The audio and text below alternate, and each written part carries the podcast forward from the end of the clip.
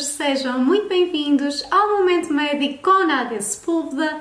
Eu sou médica de família e por aqui falamos de saúde de uma forma prática, simples e descontraída. Estou de volta para falar de um tema que faz todo sentido depois do meu Momento Médico sobre pós-parto, que é as 13 dúvidas sobre recém-nascido mais comuns para os pais, quer sejam de primeira viagem, quer já sejam de segunda ou terceira, porque há sempre atualizações, há sempre coisas novas, por isso venham daí. Primeira dúvida: vamos ter alta da maternidade? Quais é que são assim as principais orientações que nós precisamos?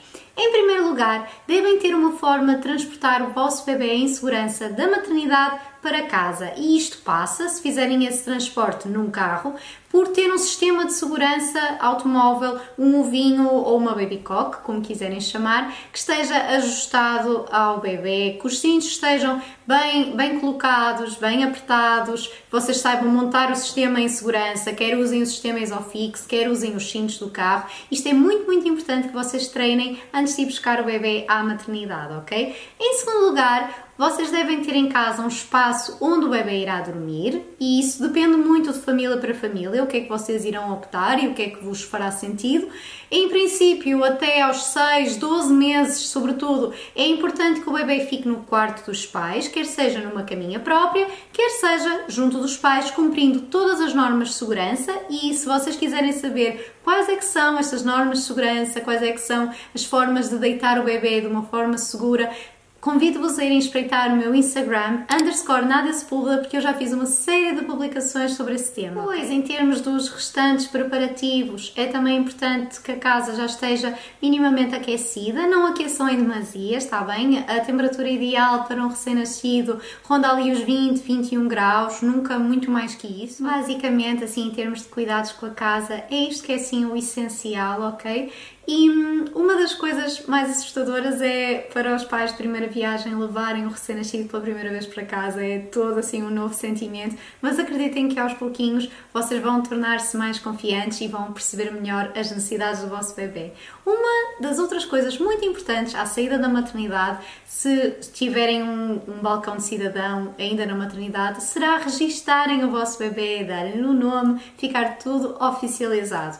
Se vocês tiverem o bebê num local que não tenham destes balcões, vocês podem fazê-lo online um, até ao vigésimo dia de vida do bebê. Da mesma maneira, vocês também devem fazer o cartão de cidadão do bebê, que é obrigatório até ao vigésimo dia de vida da criança. Pois, em termos de outras burocracias importantes, vocês devem notificar o vosso centro de saúde onde o bebê estiver inscrito ou onde o bebê vai estar inscrito, não é? Avisar que o bebê nasceu. Se não tiverem nenhuma inscrição num centro de saúde, os bebés são prioritários em termos de acesso a consultas, mesmo que não tenham um médico família atribuído, as consultas de vigilância da saúde infantil devem ficar asseguradas. E já que estamos a falar sobre consultas, vamos à dúvida número 2, que é muito frequente, que é: devo optar por seguimento apenas no médico de família? Devo ter um pediatra privado? Devo ter ambos? Como é que eu devo fazer?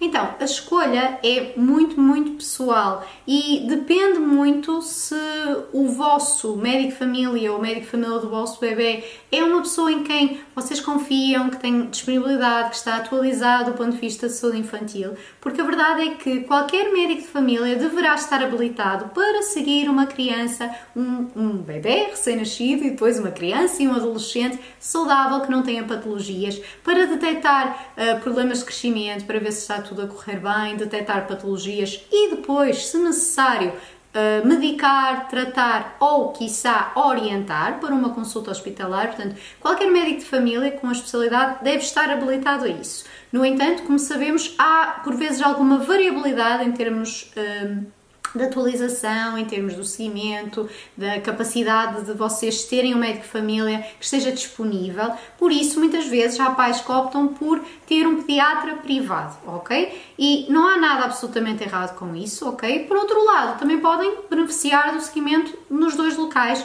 sem problema nenhum, tendo sempre em conta que ao estarem a ser seguidos por dois profissionais, provavelmente vai haver alguma coisa em que eles discordem ou que façam de uma maneira diferente. O que é importante é que vocês tenham as bases muito bem cimentadas, porque senão andam uh, tipo bolinha de ping-pong sem perceber muito bem o que é que vão fazer, ok? Mas no geral não há problema nenhum em terem os dois seguimentos. Terceira dúvida: quais é que são então as primeiras consultas do vosso bebê? Vocês vieram da maternidade e agora quando é que vão ser observados? Então, do ponto de vista da enfermagem, normalmente é muito importante vocês assegurarem a realização do teste do pezinho entre o terceiro e o sexto dia de vida porque este teste, apesar de não ser obrigatório, é um teste opcional, é muito importante que o façam, no entanto, e é fortemente recomendado, porque ele vai fazer o diagnóstico precoce de uma série de doenças, nomeadamente metabólicas, hipotiroidismo, doenças que, se nós detectarmos precocemente, podemos tratar e potencialmente mudar o curso hum, dessas alterações, dessas doenças, que se não fizermos o teste não ficamos a saber. Por norma, esse teste é realizado no centro de saúde ou então no domicílio, depende um bocadinho do enquadramento do vosso centro de saúde, e depois os resultados uh, são enviados para uma plataforma, vocês vão ter uh, uma espécie de, de passe para depois irem ver, e à partida, se não receberem nenhuma informação, é porque estará tudo bem, mas depois podem verificar passado alguns dias. Depois, em termos de consultas médicas, há assim um determinado número mínimo de consultas que devem ser feitas para fazer o seguimento adequado deste pequeno bebê. À partir da primeira consulta deverá ser realizada entre a primeira e a segunda semaninhas de vida, vá, três no limite, e é feita por norma, quando é no centro de saúde, em conjunto com o médico de família e a enfermeira de família, para avaliar o peso, para avaliar o crescimento, para avaliar se está a correr tudo bem com o sono, com a amamentação, a higiene, todos esses cuidados.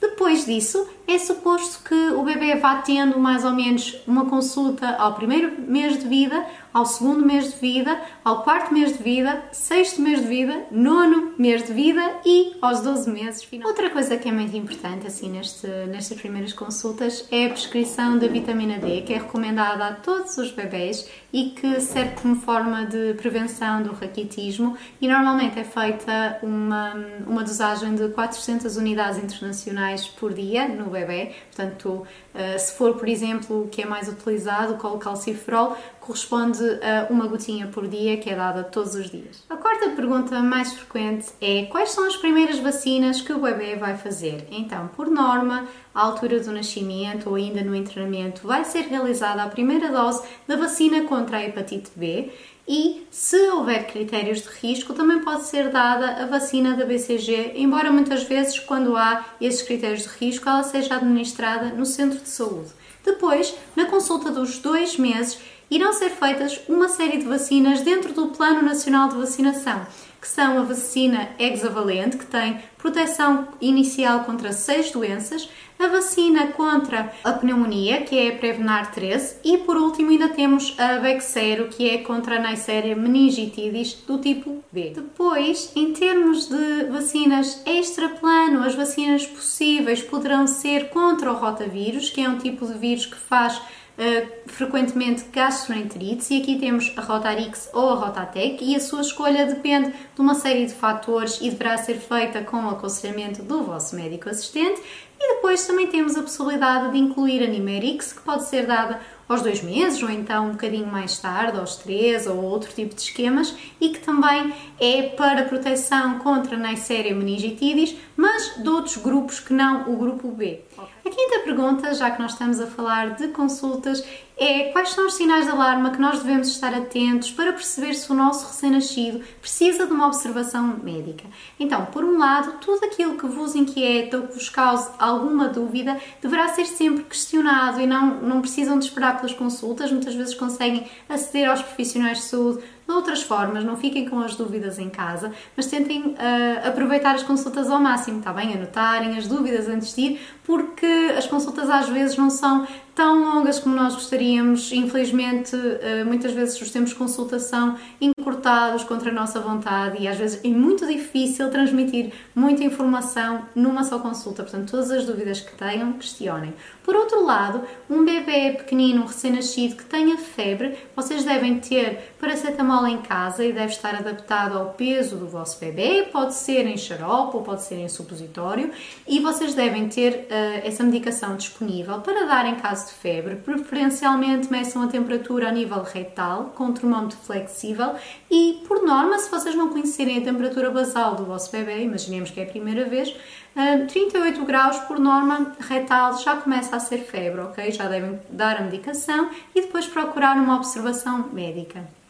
Outros sinais que também são muito importantes são a recusa alimentar, é o bebê realmente estar a comer muito menos que o costume, por exemplo, saltar duas mamadas seguidas, ficar assim um grande intervalo de tempo sem comer, uh, estar muito irritável, com choro que vocês não conseguem controlar, estar assim com um ar assim mais cabisbaixo, mais parado, uh, ter assim sinais de dificuldade respiratória, por exemplo, um gemido, vocês notarem que assim parece que eles estão a respirar mais rápido, mais superficialmente e até verem assim os músculos entre as costelas um, a levantarem-se o narizito assim um, a adejar. Uh, isso são todos sinais de que alguma coisa pode não estar bem, ok? Devem motivar uma ida à urgência um, ou a uma consulta médica com alguma brevidade. Por outro lado, se vocês também virem que o bebê está a ficar azulado ou está assim com a, uh, com a pele assim marmoreada, parece assim com laivos, uh, também é importante ser, ser visto.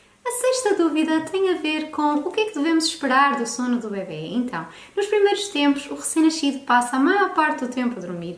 É muito, muito normal que o recém-nascido em 24 horas durma 14, 16 horas ou mais. Ele está a recuperar, eh, está a habituar-se a este, a este novo mundo exterior que ele ainda não conhece.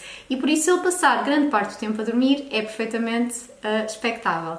O que acontece muitas vezes é que eles têm períodos de sono que são mais curtinhos e acordam, uh, fazem, uh, fazem a mudança da fralda, vocês dão de mamar ou dão o leite e ele volta a adormecer e vai fazendo assim estes ciclozinhos. Portanto, de noite não é expectável com recém-nascido, sobretudo nas primeiras semanas, vos durma a noite inteira, nem nada que se pareça, ok? É perfeitamente normal que ele vá acordando, até porque a própria arquitetura de sono ainda é muito de despertar com facilidade para perceber se está tudo bem, para perceber se está em segurança, portanto, é normal que isso aconteça, não, não é suposto eles dormirem a noite toda. O que nos leva à sétima pergunta, que é uma pergunta muito frequente, que é se devemos acordar ou não o bebê de 3 em 3 horas. Então, se vocês tiverem um bebê saudável, que tenha tido uma boa progressão em termos de peso, se não houver assim nenhum fator de risco, vocês não precisam de acordar o bebê eh, de 3 em 3 horas, nem 2 em 2 horas para o alimentar. Podem começar progressivamente a respeitar os horários do bebê,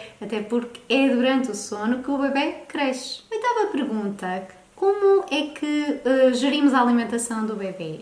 Então, vocês têm essencialmente duas opções, sendo que o leite materno será aquela opção que é mais uh, fisiológica, que é um leite mais adaptado ao vosso bebê, adaptado às necessidades particulares, às necessidades em termos de energia, do próprio conteúdo do leite. E inicialmente vocês vão ter o colostro, que é um leite que é, um, é, muito, é muito amarelado, é um leite que é pouquinha quantidade, mas isso não importa, porque o estômago de um recém-nascido é mesmo muito pequenino, é assim do tamanho de uma cereja, por isso, por pouca quantidade que pareça, não duvidem que consegue alimentar o bebê se correr tudo bem.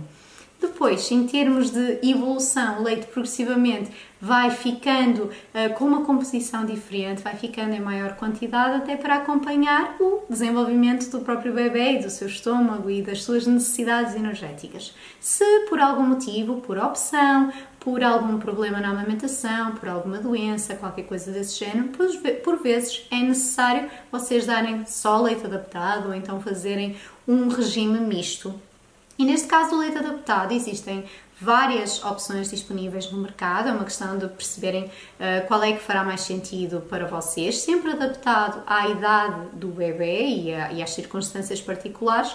E no próprio rótulo vocês têm uma forma de se guiarem e de perceberem mais ou menos qual é a quantidade, mas devem sempre procurar perceber quais são os sinais de saciedade do bebê, porque muitas vezes nós temos tendência uh, a oferecer uh, o biberon um bocadinho mais e, e por vezes podemos alimentar em excesso o, o, o bebê. Por isso é muito, muito importante nós identificarmos quando é que o bebê tem fome e, e estarmos muito atentos a isso e por outro lado também sabermos os sinais de saciedade. Então, por norma, quando um bebê está com fome, vocês devem estar atentos aos primeiros sinais, que é para não esperarem que o bebê fique mais desesperado, mais esfomeado, entre aspas, e em que depois é mais difícil uh, para ele alimentar-se, vai engolir mais ar, vai, vai ficar mais agitado, mais aborrecido e às vezes até recusa alimentar, uh, alimentar-se mesmo tendo fome. Portanto, é importante vocês começarem a perceber como ler o vosso bebê. Isto é uma coisa que se vai desenvolvendo. No início parece tudo igual mas depois vocês vão ganhar essa experiência. Basicamente, quando o bebê tem fome, ele começa a movimentar os lábios, começa a aproximar as mãozinhas da boca, os punhos vão estar fechados e, e, normalmente, eh, se ele estiver, por exemplo, próximo e a, mãe amamentar, normalmente ele vai procurar naturalmente a, a, a, mama para, para ter a sua fonte de alimento. E no caso dos bebés que sejam alimentados por biberon, se vocês prepararem um biberon, muitas vezes eles próprios também já tentam chegar uh, mais perto da fonte de alimento. Inversamente, em termos de sinais de saciedade, normalmente um bebê saciado é um bebê que fica mais calmo, que fica mais molinho, as palmas abertas, o bebê tem um ar assim mais satisfeito, mais tranquilo. Muitas vezes adormecem a comer, o que é perfeitamente normal e vai provavelmente acontecer durante muito, muito tempo ao longo dos vários meses de vida do vosso bebê e, e afastam-se naturalmente da fonte de alimento, ou saem da maminha, ou removem a cara do biberon, viram a cara para o lado, esses género de coisas são tudo sinais de saciedade. Depois, para vocês perceberem se o bebê se está a alimentar o suficiente, por norma, vocês têm que ver estes sinais de saciedade. E, por outro lado, ver se temos fraldas molhadas, temos 5, 6 fralditas molhadas mais ou menos por dia, se ele está a fazer cocó como deve ser. Isso tudo dá-nos a pista de que o bebê se está a alimentar bem, de que este circuito está a funcionar como deve ser. A pergunta é: que perda de peso é que é considerada normal? Então, muitas vezes o bebê nasce com um determinado peso e naturalmente vai perder parte desse peso, até porque o bebê está inchado, está demasiado, com um grande conteúdo de água, estava ali numa, numa piscina, por isso é natural haver essa flutuação. Por norma, os bebés podem perder até 10 a 12% do peso ao nascimento e, por norma, também o recuperam até à terceira semana de vida. Por isso, não fiquem preocupados, mesmo que a progressão não seja muito rápida, ela vai acontecer na maioria dos casos, ok? Não fiquem alertados por esta questão do peso, isto é perfeitamente normal. E hum, se vocês depois deste, deste tempo, destas três semanas, virem que o bebê por mês ganha mais ou menos meio quilo, está tudo bem encaminhado. Se quiserem ver a questão pelas gramas por dia, que é uma coisa que eu pessoalmente não acho assim tão necessária e acho que uh, se coloca demasiado peso em cima do peso da criança, uh, passo a redundância. Um, um bebê que seja amamentado a engordar 15 a 30 gramas por dia é perfeitamente razoável, é um peso muito bom, ok? Portanto, não se deixem um, muitas vezes uh, convencer por números mais altos uh, que o bebê tem que engordar mais ou menos, ok? Portanto, Tenham calma, confiem no vosso instinto e se tiverem a ter algum problema do ponto de vista da alimentação do bebê, procurem ajuda, ok? Nomeadamente em termos de amamentação. Pode ser muito, muito importante vocês terem um acompanhamento especializado, ver se a pega está bem feita, se está tudo a correr bem, se vocês têm dores, se corre tudo ok. E nesse sentido, relembro que no próximo mês eu irei dedicar o mês inteiro a falar sobre alimentação nos primeiros seis meses de vida do bebê, ok? Que vai incluir amamentação, leite adaptado, uma série de dúvidas que os pais têm normalmente. Portanto, fiquem atentos no meu Instagram, underscore nada A décima pergunta é como interpretar o choro do bebê e como acalmar um bebê que chora. Então, uh, é daquelas dúvidas que realmente uh, é muito particular, porque cada bebê é um bebê, há bebês mais intensos que outros, isso é perfeitamente normal, não é sinal que vocês estão a fazer nada de errado. Da mesma maneira que as pessoas são diferentes, os bebês também podem ser diferentes. E não há nada de errado com isso, não há bons bebês e maus bebês, ok? São todos bebês incríveis com as suas particularidades. E a verdade é que há bebês que choram muito mais e que há uma maior dificuldade em interpretar quais é que são as suas necessidades. Mas vocês com o tempo vão começar a perceber o que é que são sinais de fome, o que é que são sinais de que têm cólicas, uh, quais é que são os sinais de uh, terem a fralda suja, de precisarem de aconchego, porque isso é. O choro do bebê é, é uma necessidade, uh, significa que há algo que eles necessitam e nós temos que perceber o que é que é. Muitas vezes um bebê uh, está a chorar e nós não entendemos muito bem porquê e tentamos passar mentalmente, ora bem, alimentamos, mudamos a fralda, demos carinho, o que é que será que falta mais, não é? E às vezes os bebês também choram porque querem dormir, porque têm sono e um, um bebê nunca pede nada que não precise e, e muitas vezes temos que lutar contra a nossa privação de sono, contra toda a dificuldade do pós-parto e estar também abertos a ouvir o nosso bebê, porque o choro é a maneira dele falar. Para nós acalmarmos, muitas vezes o que ajuda é, uma série de, de, de, estratégias de conforto, uh, muitas vezes nas primeiras semanas de imitação do ambiente uterino, nomeadamente a técnica dos 5 S, uh, despirem-se e, fazerem pele com pele também costuma ajudar bastante. Esta técnica dos 5 S está assente em algumas estratégias, nomeadamente fazer swaddling, ou seja, envolver o bebê, enroscá-lo, e eu tenho a descrição de como podem fazer no meu Instagram também. Por outro lado, fazer o shh, shh também é muito, uh, também pode acalmar bastante e também utilizar o white noise, os sons uterinos, também pode ser uma forma de acalmar o vosso bebê. Uh, balançar e fazer um movimento ritmado, não demasiado rápido, ok? Um movimento pausado, fazerem, por exemplo, uns squats, um, também é um movimento que normalmente acalma bastante a criança. Colocá-lo um, aqui no vosso braço, de barriguita para baixo, também pode ajudar bastante. É uma posição que também é bastante confortável, por exemplo, no caso uh, deles terem cólicas. E, e por outro lado, o que, também, o que também ajuda sempre muito a acalmar um bebê que chora é a sucção não nutritiva, quer seja na maminha, se a mamãe amamentar, ou numa chupeta, ou num dedo, se vocês recorrerem a, a chupeta, por exemplo, que muitos pais hoje em dia acabam por prescindir e não é nada que seja obrigatório, mas podem usar o vosso dedo, usar esta zona, usar esta zona aqui, uh, que é mais semelhante à maminha e que, por exemplo, um papá poderá ajudar uh, a acalmar o bebê, sem ser necessariamente a mamãe. A décima primeira pergunta mais frequente é como fazer os cuidados de higiene do recém-nascido?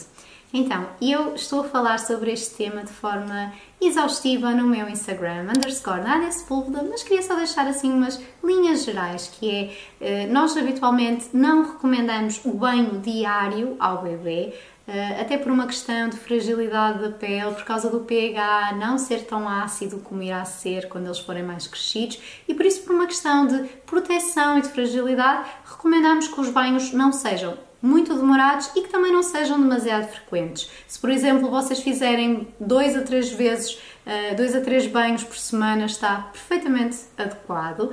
Vocês podem não utilizar produtos, podem eh, lavar o bebê apenas com água, por exemplo, com um sabão 100% eh, de azeite, também é muito válido. Ou então, se tiverem essa disponibilidade e essa vontade, comprar uma gama específica para bebê em que vocês confiem e que hum, não tenha, um, não tenha demasiados ingredientes, que seja sem perfumes, uh, sem assim grandes fragrâncias, porque isso por norma pode ser bastante irritante uh, para a pele do recém-nascido. E por outro lado, outra, outra coisa que também é muito importante e que às vezes uh, na minha prática vejo acontecer é os pais terem várias amostras e então vão experimentando vários produtos para ver como é que fica e como é que não fica. E eu pessoalmente não recomendo isso porque estamos a expor o bebê a diferentes agentes e hum, o que eu aconselho é que escolham uma gama, experimentem a gama de uma forma consistente e se correr tudo bem, mantenham essa gama, não andem a trocar. Outra das coisas que também acho que é muito importante e há assim muito marketing em torno disto é não utilizarem uh, demasiados produtos. Uh, menos é mais uh, em muitas coisas e na pele do recém-nascido, totalmente. Portanto, vocês podem, mesmo que tenham uma gama, vocês podem optar por ter o gel de banho, que dá para o couro cabeludo e para o corpo, não precisam de mais nada, e depois ter um creme que seja emoliente para hidratar se for necessário, e nem sempre é necessário hidratar, depende muito de recém-nascido para recém-nascido, vocês também vão ver. E depois, em termos de muda de fralda, também não é obrigatório vocês porem em todas as mudas da fralda um creme, muito menos um creme, por exemplo, com óxido de zinco, que é assim o ingrediente mais comum. O que vocês podem fazer é ver como é que reage a, vossa, a pele do vosso bebê. Um, se vocês virem que começa rapidamente a ficar mais vermelhinho por não usarem nenhum creme, podem utilizar um que tenha uma fórmula mais fluida, mais protetora e evitem assim cremes muito pesados, camadas muito espessas e que façam oclusão, porque isso muitas vezes até pode potenciar uh, o desenvolvimento de dermatites da fralda, portanto é isso que, que vocês não pretendem. E a umidade também é uma grande inimiga dos bebés, por isso todos os cuidados da fralda, se vocês, um, ehm, por exemplo, utilizarem compressas uh, molhadas em água morna, devem depois lavar, uh, secar muito bem o rabinho do bebê. Se por outro lado optarem por toalhitas à partida, mesmo que sejam as uh, compostas maioritariamente por água, que são as mais recomendadas, não é? Sem álcool, sem grandes perfumes, um, por norma já vai ficar mais sequinho. Mas o ideal, se vocês estiverem em casa, será lavar sempre com água morna o rabinho do bebê. Por outro lado, do ponto de vista de cuidados mais específicos do coto umbilical, uh, dos ouvidinhos, dos olhinhos, como fazer, eu vou compilar tudo como é que vocês devem fazer num post, está bem no meu Instagram, underscore nada portanto recomendo que vão lá espreitar, porque senão isto fica muito, muito exaustivo. Em uh, eh, 12 lugar, temos a pergunta como gerir as visitas ao recém-nascido. Então, nós linhas, nas linhas gerais, nós, eh, enquanto profissionais de saúde, recomendamos que tenham alguma parcimónia nas visitas e que, sobretudo, tentem limitar o contacto com bebés assim mais pequeninos, uh, dos beijinhos, uh, assim muita proximidade, tossir, uh, espirrar para cima do bebê, os cuidados que no fundo a pandemia Covid nos ensinou a ter, esses cuidados são muito importantes para o vosso recém-nascido. Uh, depois, em termos de gestão de visitas, os pais é que têm que se sentir confortáveis com o número de visitas, com a quantidade de pessoas que vai lá à casa. É uma questão de ter bom senso, basicamente, e as pessoas também uh, que vos visitam respeitarem uh, a vossa vontade. Décima terceira pergunta que vai um bocadinho na linha disto, que é então o recém-nascido pode sair ou não? A verdade é que se estiver bom tempo e se o bebê estiver bem agasalhado, adequado à temperatura exterior, vocês podem e devem expor o vosso bebê ao exterior. Atenção, ar livre nós, aquilo que nós não gostamos muito é que os bebés vão para espaços fechados, uh, com várias pessoas, com multidões, uh, espaços mais pequenos, uh, como cafés ou centros comerciais. É algo que, por norma, nós aconselhamos a evitar no, no primeiro mesinho, primeiro um, dois meses, evitar. Mas ar livre, se estiver bom tempo, se estiver agradável, apanhar uns 15, 20 minutinhos de sol é muito, muito bom para as crianças, ok? Portanto, sobretudo se até tiverem um bocadinho de icterícia e também for benéfico apanharem um bocadinho de sol, ajuda bastante. Era tudo por hoje. Uh, desejo que a vossa parentalidade corra muito, muito bem e lembrem-se, não há certos nem errados, há o instinto dos pais. E muitas vezes nós temos que confiar naquilo que estamos a fazer. É, é normal ouvirmos muitas informações, uh, ficarmos uh, confusos, sobretudo quando somos pais de primeira viagem, mas há uma coisa que é primordial, vocês gostam do vosso bebê, vocês só querem o melhor para ele. E por isso tentem reunir o máximo de informação que seja um, informação que seja uh, confiável, de fontes seguras, mas também confiem um bocadinho no vosso coração e naquilo que o vosso instinto enquanto pais vos dita e hum, espero que esta aventura vos corra muito, muito bem. Um grande, grande beijinho. Obrigada por estarem aí.